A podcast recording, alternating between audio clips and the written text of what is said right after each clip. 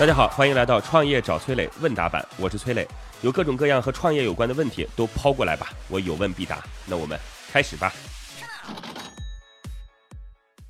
听众赵玉华提问说：“磊哥你好，我家叔叔是初中语文老师，书法比较好；我爸爸是小学数学老师，他们都还在职。那么我想办一个相关的辅导班，想请问一下怎么操作比较好呢？谢谢。我觉得你还是别干了吧，或者你说到机构当中去当老师，就不要自己去做辅导班了。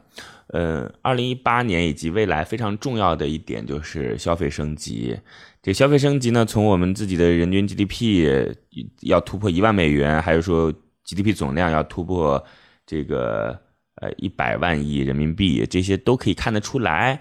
那尤其是在沿海地区啊，人均 GDP 已经突破两万美金。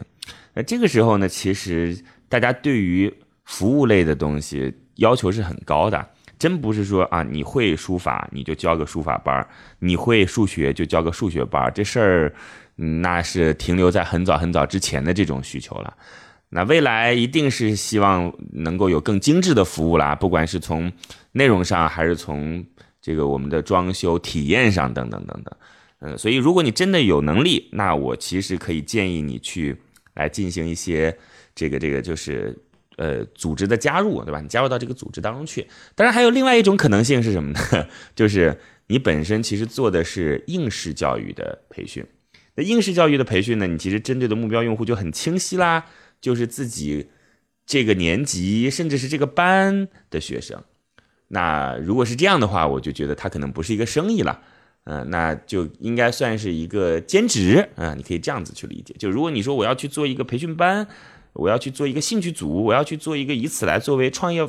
发展方向的，那我觉得别这么干。如果你说，哎，我就是兼职，我手中已经有资源，我又对于我这个用户群体的需求很了解，那你可以干，它不是创业的范畴，好吧？那就这样，祝您成功。哎，当然了，最近一直在提倡减负，嗯，包括在杭州都提出来了，让每个学生一个月当中有一天是没有作业的，呃，这个方向不知道到底对不对啊？因为这个必须要头悬梁锥刺股才能够学有所成啊。说每天都轻轻松松玩玩乐乐的，这肯定也不行。呃，但是我觉得这个孩子的空间可能很多时候会让给兴趣类的培训，那算是给您个建议了，好吧？咱们多沟通，多交流，再见。好，在这里要告诉各位哦，各位可以加我的个人微信号八六六二幺幺八六六二幺幺，我自己组建了一个专门服务创业者的社群，叫乐客独角兽，这当中已经有一万多号创业者了。大家加入进来，有关创业的问题，我有问必答，希望能够帮助到各位哦。我的个人微信号是八六六二幺幺八六六二幺幺，等你来哦。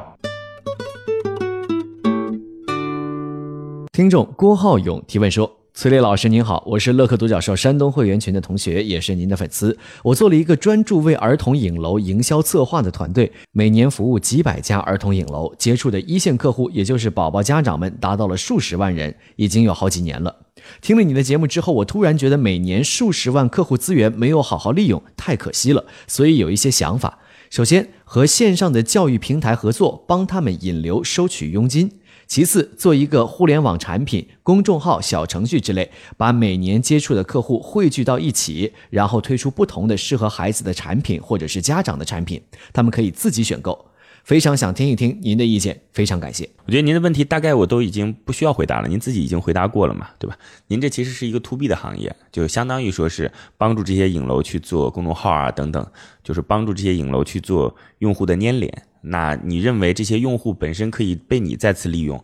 这件事反正要把握好一个度吧。你要知道，在目前来讲，呃，其实给你给钱的还是这些影楼。那怎么样能够把这三者之间的利益关系均衡好？就是你能够赚到钱，影楼在这个过程当中也能赚到钱，用户还能够通过你能够产生更大的价值，同时影楼也不会跟用户因为你而分崩离析，就把他的用户变成你的用户。这样的关系一旦处理好了之后，就三者都能够有利益，那我觉得这件事儿就可以做下去。